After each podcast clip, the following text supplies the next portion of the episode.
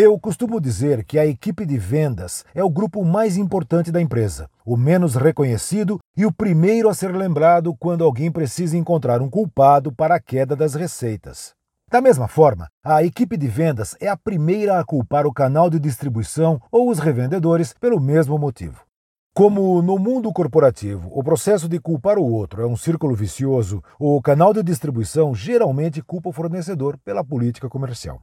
Na verdade, todos têm um pouquinho de razão, sabe? Mas o que falta nesse ambiente é dosar a adrenalina para que ela não se transforme em algo tóxico, implodindo assim o espírito de corpo que uma equipe de vendas precisa ter.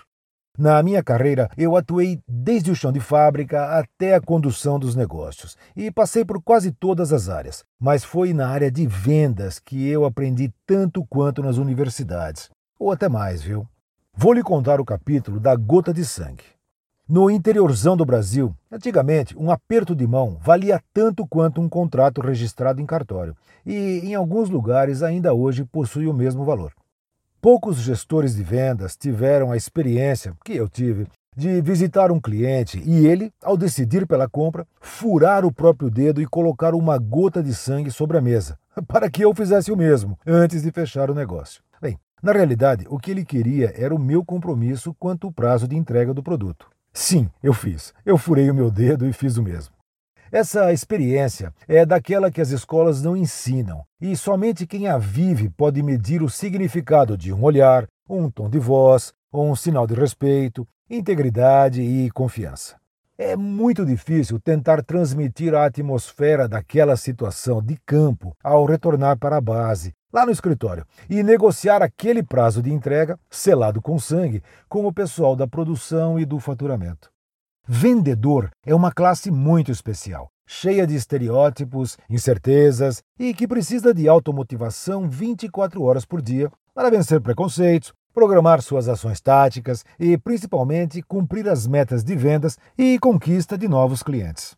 O vendedor entrega, tira pedidos, desbrava, convence, cria, inventa, reinventa. Olha, inventar no sentido de inovar e não no sentido de mentir, tá?